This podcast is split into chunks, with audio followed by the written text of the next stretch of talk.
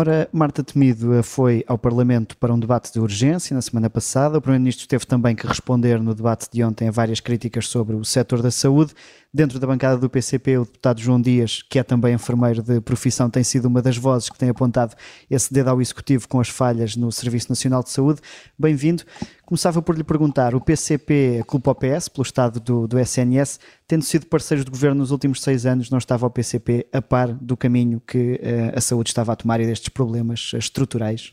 Boa tarde, Miguel. Boa tarde a todos aqueles que nos estão a ouvir. Um, de facto, uh, há aqui uma apreciação que nós fazemos relativamente àquelas que foram uh, as medidas que nós, ao longo uh, dos últimos seis anos, eu falo dos últimos seis anos, que eram necessárias em termos daquilo que seria melhorar a resposta do Serviço Nacional de Saúde.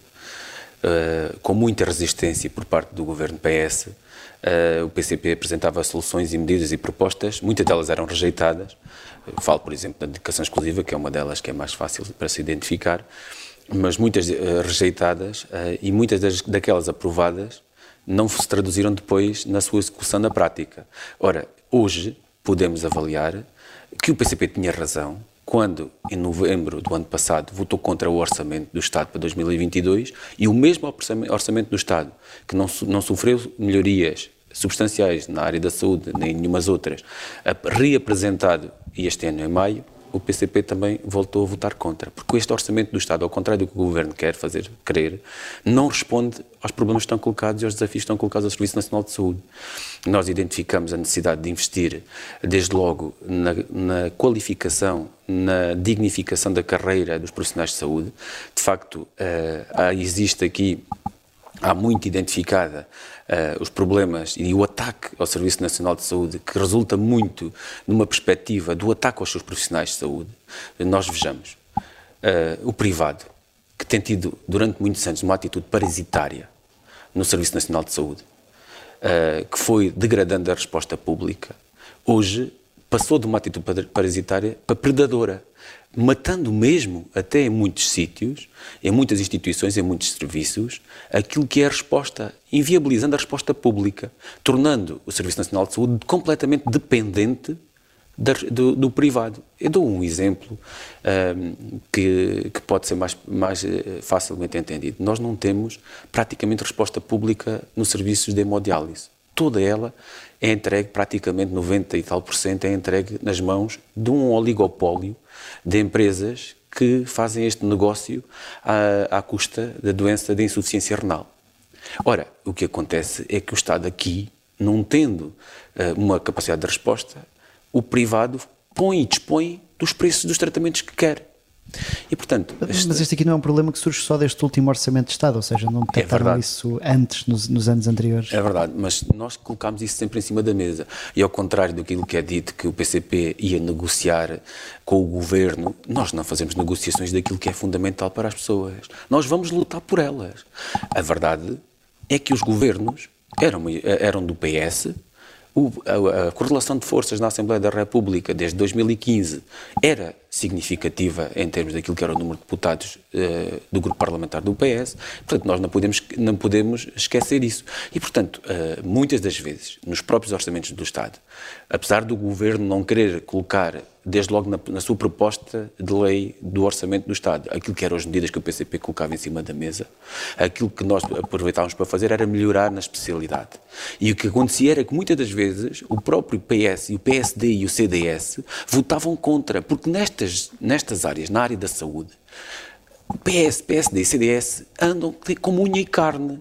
Ainda ontem nós assistíamos ao deputado Eurico Brilhante Dias a, a dizer à bancada da direita, a todos eles, a dizer-lhes que não, se pensam que foram vocês que mais prejudicaram o Serviço Nacional de Saúde, não, não, nós fomos daqueles que implementámos algumas das piores medidas que o Serviço Nacional de Saúde teve em termos de perda da sua qualidade. E aqui eu quero lhe dizer, de facto, eh, nós eh, não tivemos dúvidas nenhumas, isto é preciso ficar claro. O PCP quando em 2015 disse o que disse relativamente à formação do governo por parte do PS, nós não tínhamos dúvidas nenhumas que o PS não perdia a sua característica de classe e quem é que ele, defende, quem é que ele representa. Também não tínhamos dúvidas nenhumas que não iríamos a conseguir aproveitar tudo, aprovar tudo o que, o que defendemos. Mas, portanto, se já, está Mas, mal, se já está mal, agora pode ficar pior, com o PS não, à solta, digamos assim. É que basta, o, neste momento, eh, Miguel, quero lhe dizer o seguinte: basta que o PS não faça, não faça nada. Não fazer nada, já estamos a destruir o Serviço Nacional de Saúde. É preciso, mais do que estar completamente impávido e sereno, assistindo à degradação do Serviço Nacional de Saúde, e aqui quero fazer um parênteses. Nós não podemos entrar nem embarcar neste discurso de que o Serviço Nacional de Saúde está completamente degradado, porque é falso. Não, foi, não, só a pandemia veio provar que o Serviço Nacional de Saúde é a melhor resposta para a saúde da população, como essa é uma estratégia de quem quer fazer com que a população perca a confiança no Serviço Nacional de Saúde. Nosso, a nossa postura e a nossa posição é não esconder as suas fragilidades, identificá-las, mas encontrar as suas soluções e as suas respostas. E aqui o que está colocado ao PS é que o PS, tão bem como.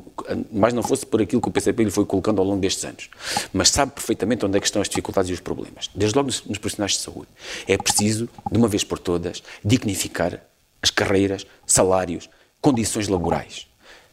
Os profissionais de saúde, e podemos falar de todos eles. Nós, eh, nós já vamos à questão do, do, da dedicação exclusiva e da, da, das negociações também com os sindicatos, que são importantes. Okay. Uh, Deixe-me só ir aos problemas do agora, que é, uh, a Ministra admitiu, até no debate onde o João Dias uhum. participou, que estes problemas já eram expectáveis. Como é que se admite uh, que o plano de contingência tenha surgido só depois do problema e não por antecipação? Obviamente que não foi surpresa para a senhora Ministra, ela tem que ter conhecimento do, do, do Estado em que está o Serviço Nacional de Saúde. Agora, depois uh, de confrontado, nós estamos a falar de uma, uh, de uma área específica, que é a ginecologia obstetrícia, em que se torna mais evidente pela necessidade das grávidas terem que parir. Se nós olharmos para outras áreas e outras especialidades, estamos, estão muito carenciadas. Quase todas elas. É evidente que se há um, um utente que se dirige ao médico de família e não o tem, até pode ter um tumor. E quando vai, já vai tarde. Não é tão evidente. E estruturais. Se a situação é estrutural, é, é estrutural, mas também é preciso responder agora. E agora é preciso responder com a tal dedicação exclusiva, porque é preciso fazer com que, onde estão identificadas absolutamente, absolutas carências, essas carências sejam imediatamente respondidas. E depois, naturalmente, não podemos continuar a alimentar este círculo, que é um círculo vicioso, em que o público serve de plataforma de, de onde se financia o privado, e é aqui que se corta toda esta, esta, esta espiral. Porque por... Mas agora o Estado pode uh, virar as costas ao privado, ou seja, o privado não pode ser importante para recuperar o caminho uh, que está a perder-se, ou seja, as dificuldades que estão a aumentar na saúde. O que o, o que o Estado pode fazer é acabar com esta promiscuidade que existe. Isto não é esta situação de dependência nós alertamos sempre. É quando há pouco ele estava a dizer que o privado vem aos serviços, vem aos hospitais, médico a médico, buscar ao, ao público para, para os seus uh, para os seus eh, quadros, isto tem uma estratégia. Veja bem, Miguel, basta que nós tenhamos uma equipa de cirurgiões, médicos, enfermeiros, prontos para fazer as cirurgias. Basta que o privado venha buscar os, os anestesistas e nós já não teremos condições para fazer as cirurgias, temos que as comprar no privado. Aquilo que nós colocamos é, de uma vez por todas, e há uma coisa que é fundamental, que ainda ontem foi falado, que é o Estatuto do Serviço Nacional de Saúde. Estamos a falar do Serviço Nacional de Saúde e a forma como ele se integra no tal sistema. Que, para, para quem nos está a ouvir, muitas das vezes tem alguma dificuldade em compreender e separar as duas coisas. O Serviço Nacional de Saúde é o serviço público, os nossos hospitais e os nossos centros de saúde. O sistema incorpora o privado e o, setor, e o terceiro setor, o setor social. Ora, esta esta dependência é, é, é, absolutamente alimentada pelas políticas que estão a ser seguidas, que são seguidas por PS, PSD e CDS, mas também são seguidas pelo PS. E aqui é que o Estatuto do Serviço Nacional de Saúde pode pôr um ponto final, aliás, como a lei de bases, e na lei de bases, bem que nós tentámos que fizesse... Ficasse ali... logo tudo regulamentado. regulamentado. Uh, é aí que entra também no Estatuto do Serviço Nacional de Saúde a questão da dedicação plena. Uh, como é que se faz isso? Ou seja, como é que se obriga os médicos a trabalhar no público ao invés do privado? Primeiro que tudo é preciso corrigir isso, essa palavra que o Miguel disse que é de obrigação. Foi propositada. É facultativo. De facto, nós temos de ter em consideração que os profissionais de saúde, aliás, nós não podemos criticar um médico ou um enfermeiro ou outro profissional de saúde de procurar para si e para a sua família o melhor, em termos financeiros e em termos do seu desenvolvimento profissional. O que nós temos que criticar é o, o, o Estado e os governos não darem no Serviço Nacional de Saúde essas condições. É aquilo que nós estamos a falar já existe. Nós hoje, no Serviço Nacional de Saúde, temos muitos médicos em dedicação exclusiva, a 42 e a 35 horas, porque este regime já existiu, aquilo que foi acordado, até com as estruturas sindicais, era que se punha um ponto final, não se deixava entrar ninguém mais para esse regime, mas até enquanto esses, esses médicos quiserem continuar a trabalhar, eles vão continuar a trabalhar nesse, nesse regime. São compensados por quê? Em termos financeiros, essencialmente em termos financeiros, foi uma opção deles, é opcional, é como nós colocamos, opcional. Aquilo que o governo coloca é dedicação plena. A dedicação plena pode ser atingida, aliás, nem sequer exclui a oportunidade que é dado aos médicos de continuarem a poder exercer em clínicas, em clínicas privadas. Ora, nenhum médico se dedica plena e exclusivamente. O que nós queremos é que os médicos se dediquem exclusivamente ao Serviço Nacional de Saúde e dedica, dedicando-se exclusivamente ao Serviço Nacional de Saúde são compensados por esse facto. O que o, médico, o, o, serviço, o, que o Estado, o Governo quer colocar é dedicação plena, aumentar-lhes a carga horária, naturalmente também nos aumenta um pouco mais do salário, mas manter ainda a possibilidade de continuar a exercer no privado. Ora, isto é, é continuar, como se costuma dizer o povo, a chover no molhado. São medidas que nós percebemos que vão sempre desembocar no mesmo sítio, que é manter toda esta relação de promíscua de que o público, o privado continua a utilizar o, o, o público para se financiar. Esta questão da dedicação plena é, é muito clara nós aquilo que propomos é assim, aumento de 50% da remuneração base, melhoria em termos daquilo que é a contabilização do tempo em 25% para uh, a progressão, portanto é aquilo que a gente pode dar no Serviço Nacional de Saúde, carreiras. Pegue na relação entre a Ministra da Saúde e os médicos, os, neste caso, porque os sindicatos dos médicos queixaram-se na última legislatura, não existiu contacto uh, entre as duas partes. Uh, Marta Temido está agora a ser vítima uh, desse voltar de costas ao longo dos últimos anos. Eu, eu julgo que, que nenhum Ministério pode viver de costas viradas para as estruturas representativas dos trabalhadores. Nós estamos a falar daqueles que conhecem por dentro as dificuldades, os anseios porque passam os trabalhadores. Uh, e nesse sentido, há aqui uma questão que nós não podemos deixar também de referir. Quem, além da estrutura representativa dos trabalhadores, quem é que mais uh, a senhora Ministra pode ouvir? Naturalmente, as estruturas de gestão, que já são nomeadas pela própria Ministra. Ora, há aqui uma questão que nós temos colocado e que também seria importante acautelar.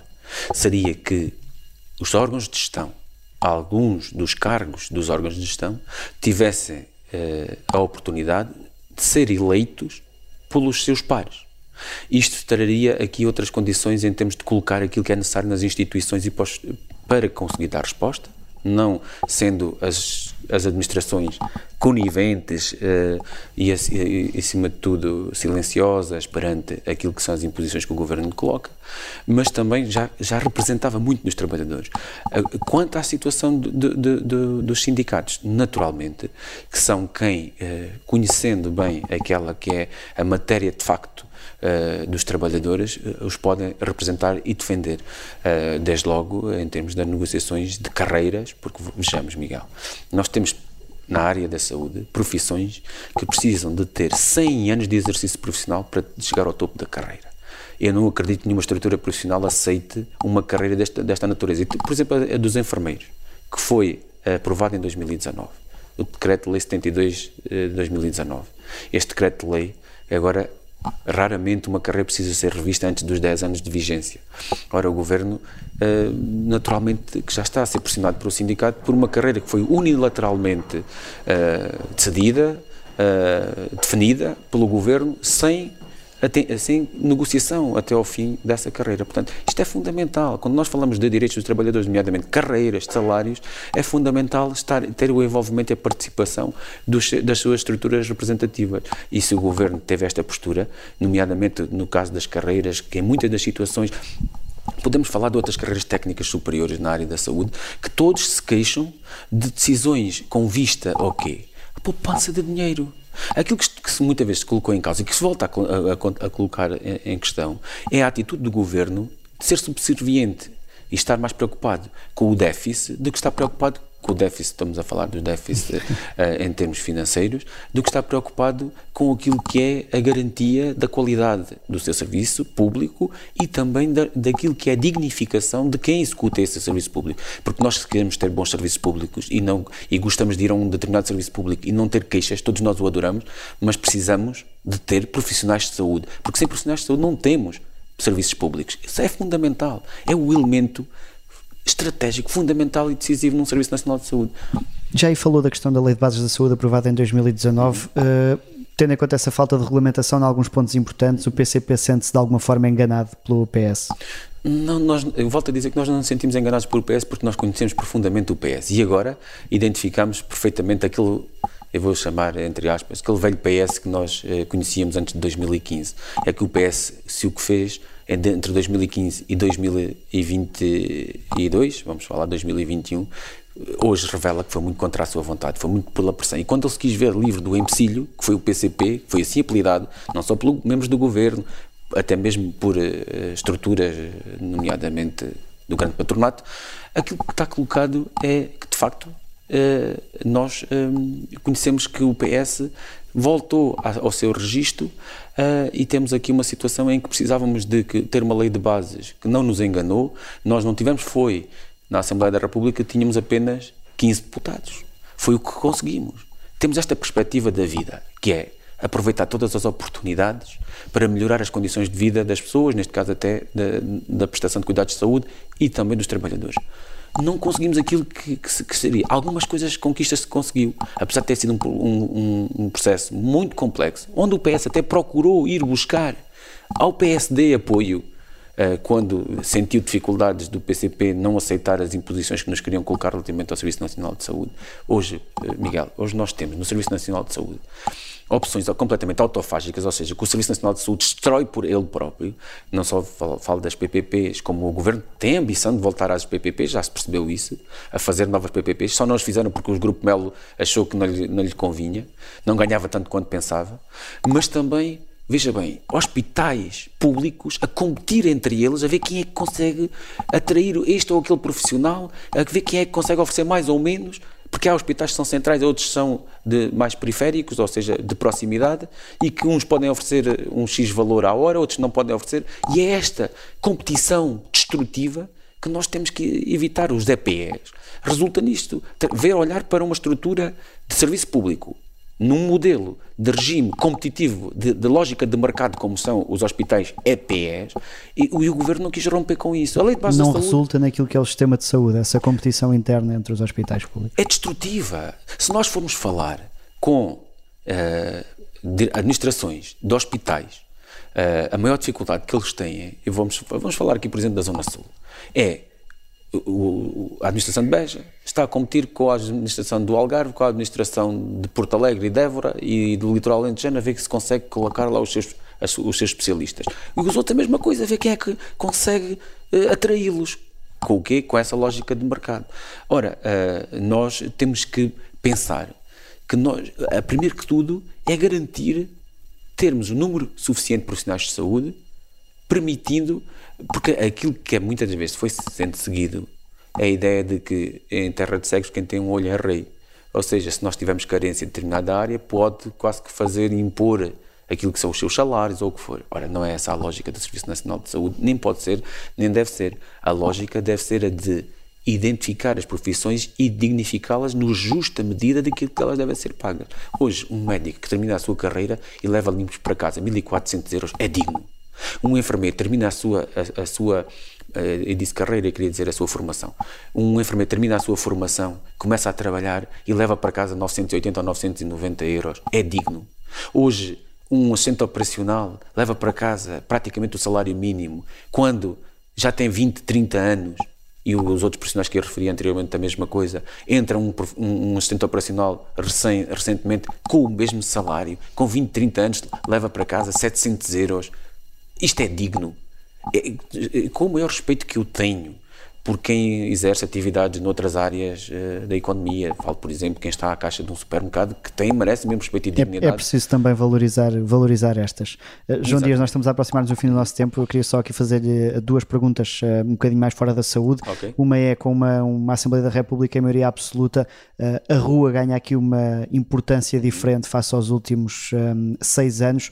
E se o PCP precisa também de recuperar um bocadinho essa rua? Bem, o PCP uh, eh, é um partido que tem uh, a sua, não foi, não ficou condicionado, acima de tudo dizer isto, não ficou condicionado por ter tido uh, a opção que teve em 2015, não deixou de uh, ter a sua iniciativa própria, seja na rua, seja em, em, termos institucionais, na Assembleia da República, nas diversas câmaras municipais, autarquias, o que for, manteve sempre a sua postura.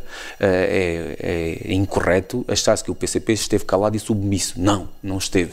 O PCP manteve sempre a defesa do, dos trabalhadores e do povo. E neste caso, em muitas matérias, conseguiu-se avançar. Tudo aquilo que foi positivo para as pessoas, uh, ao longo destes, destes, seis, destes seis anos, da, da, daquele período da nova eh, fase da vida política nacional, todos, eh, o que foi que se avançou de positivo para as pessoas, o PCP teve, teve presente.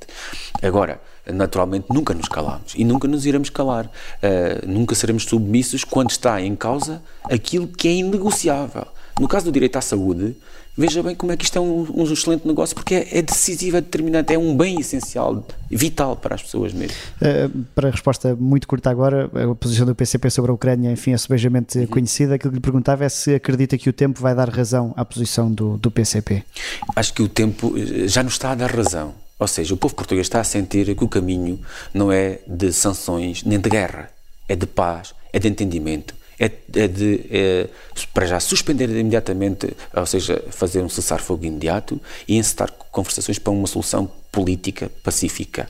Uh, e o tempo irá nos dar razão, porque as sanções estão-nos a cair implacavelmente em cima do nosso povo. E é isto que nós não podemos, quando os outros dizem que armas, armas, armas, sanções, sanções, sanções, nós dizemos paz, paz, paz, entendimento e o fim a esta esta guerra que não tem justificação para acontecer.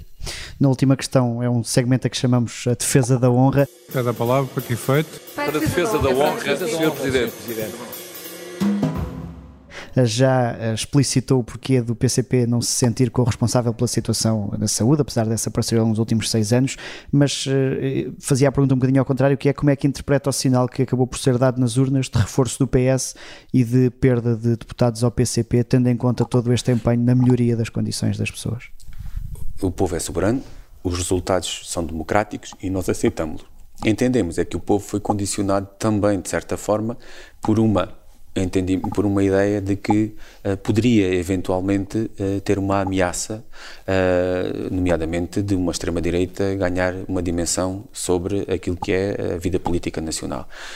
o PCP não culpabiliza o povo, cá está para que o nosso povo defendermos as suas lutas, as suas causas, aquilo que precisa de ser feito.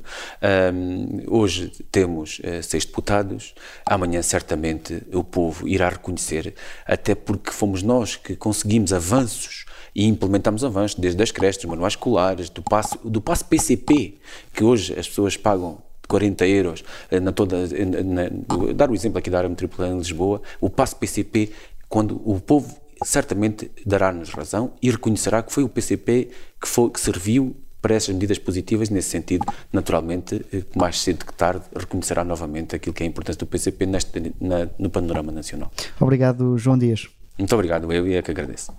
Já a seguir vamos aos passos perdidos para aprender a mexer na box da televisão.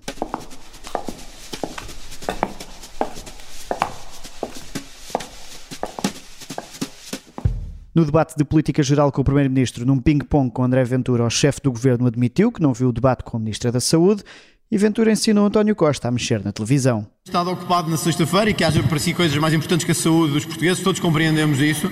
Agora, vou-lhe só sobre isto, talvez, talvez sobre isto não saiba isto, há uma aplicação nos comandos que dá para voltar atrás. Nós chegamos à noite a casa, voltamos atrás e vemos o debate, o debate, o debate de urgência. Portanto... Agora, devo-lhe dizer, não, espero que não me leve a mal, mas eu quando chego a casa, a última coisa que tenho vontade é de fazer andar para trás para ouvir assim na televisão. Muito obrigado. Dica dada e resposta na ponta da língua. Eu sou Miguel Viterbo Dias, o sofá do Parlamento está de regresso na próxima semana.